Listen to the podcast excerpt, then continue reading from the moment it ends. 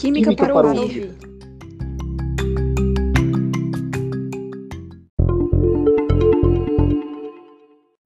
Olá, pessoal. O nosso assunto do dia é ligação química, especificamente a formação da ligação covalente.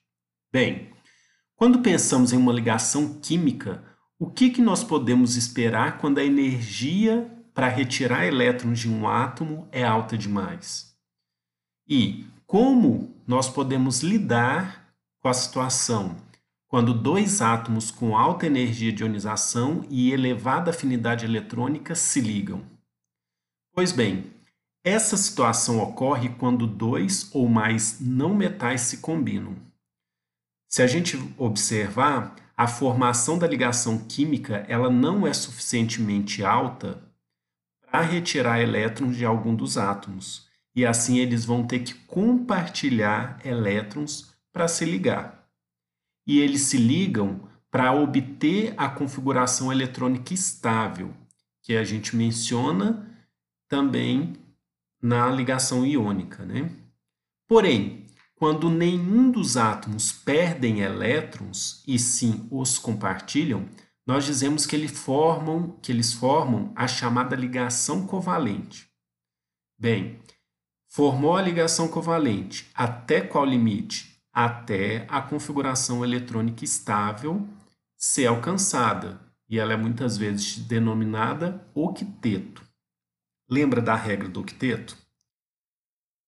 Bem, uma curiosidade interessante que a gente deve mencionar é que a palavra octeto ela é geralmente associada a Lewis. É esse mesmo cara das chamadas estruturas de Lewis. Porém, nos trabalhos de Lewis, ele jamais escreveu a palavra octeto para explicar a ligação química ou ácidos ou bases. Acredita? É interessante. Para matar um pouco mais da curiosidade sobre Lewis, ele também é considerado o químico estadunidense mais importante do século XX e sempre aliou sua pesquisa ao ensino de química, ou seja, ele gostava de ensinar. Legal, né? Uma pena é que ele nunca recebeu um prêmio Nobel. Poxa. Agora vamos voltar ao assunto específico. Se nós pegarmos o exemplo da formação da ligação entre dois átomos de cloro, nós veremos que, como eles possuem sete elétrons no último nível, cada átomo precisa de um elétron para completar o octeto, que é um total de oito elétrons. Se nós utilizarmos a estrutura de Lewis, que representa um diagrama em que todos os elétrons do último nível de cada um dos átomos é apresentado, a gente vai chegar à conclusão de que, se cada um dos átomos compartilhar um elétron com o outro, eles formarão uma ligação representada por dois elétrons e terão então outros seis elétrons cada um, sem formar ligação alguma. Então vamos recapitular. Seis elétrons sem ligação mais dois elétrons da ligação covalente compartilhados somam os oito elétrons, justamente a configuração estável que a gente falou agora há pouco. Porém, a gente precisa lembrar uma coisa.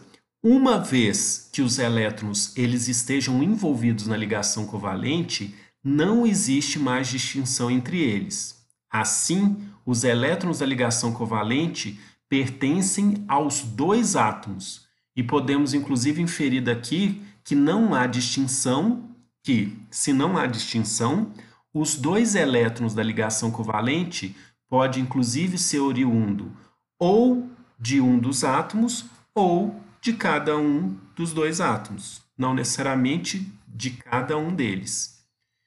Bem, Formada a ligação covalente, os elétrons estão serão dos dois átomos, independente de onde eles vieram.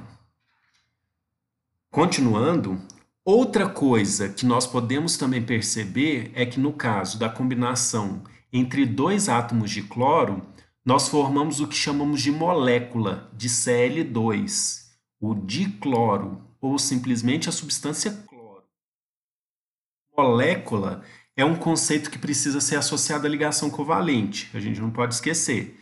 Pois a combinação definida e finita entre dois átomos com ligação covalente, entre átomos, desculpe, com ligação covalente, é justamente o conceito de molécula.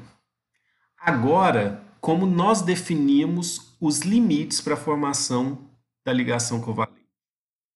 O poder de combinação entre esses átomos é chamado de valência.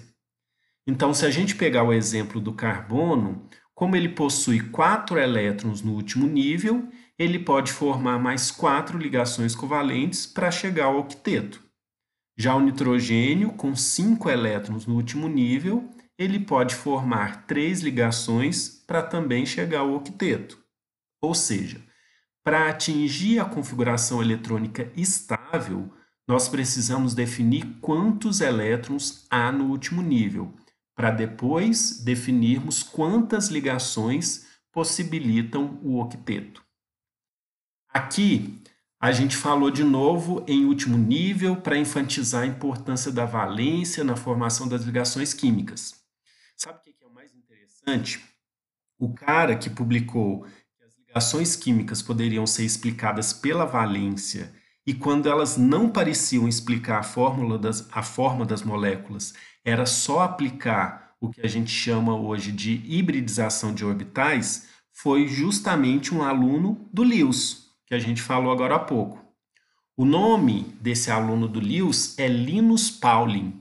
Ele é o idealizador da teoria da ligação de valência.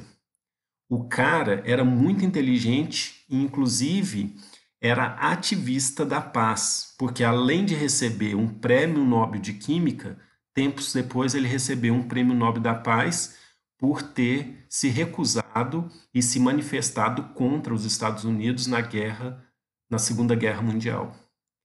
Digno ele, né? Bem, Outra curiosidade que você pode também estar se perguntando, mas esse Linus Pauling não é o cara do diagrama de Pauli que a gente usa para fazer a distribuição eletrônica? Bem, o nome é o mesmo, porém, mesmo que a gente denomine o diagrama com o nome dele, não existem evidências que ele tenha proposto o diagrama. Acredita? Isso deve ter vindo de alguma interpretação da teoria de ligação de valência e é mais provável que o diagrama de Pauling, ele na verdade tenha sido desenvolvido por Bohr, do modelo atômico, e Wolfgang Pauli, e não Linus Pauling. Pois bem, outra coisa interessante, agora voltando para a ligação covalente especificamente, que acontece é que, se para atingir o octeto não existirem átomos suficientes para formar ligações diferentes entre átomos diferentes, mais de uma ligação pode então ser formada entre dois átomos, o que a gente chama de ligações múltiplas. Entre dois átomos podem existir tanto uma, duas ou três ligações covalentes. Então, por exemplo, quando a gente combina dois átomos de oxigênio, Cada um dos átomos possui seis elétrons no último nível, certo? Bem, caso formem uma ligação covalente, eles terão cinco elétrons não ligados e dois elétrons da ligação covalente, o que totaliza sete elétrons. Se a molécula de O2, chamada de oxigênio ou simplesmente a substância oxigênio, possui somente dois átomos de oxigênio, eles precisarão combinar-se mais uma vez para então chegar ao quiteto. Assim, eles formam então duas ligações covalentes ou ligação dupla. Eles terão então compartilhados quatro elétrons, enquanto cada um dos átomos terão quatro elétrons sem ligação, o que totaliza oito elétrons. O mesmo a gente pode inferir para a molécula de N2, que é de nitrogênio ou simplesmente a substância nitrogênio, em que, se os dois átomos de nitrogênio compartilharem seis elétrons entre eles para formar uma ligação tripla, os dois átomos de nitrogênio então terão seis elétrons da ligação covalente e dois elétrons não ligados, totalizando oito elétrons, o octeto.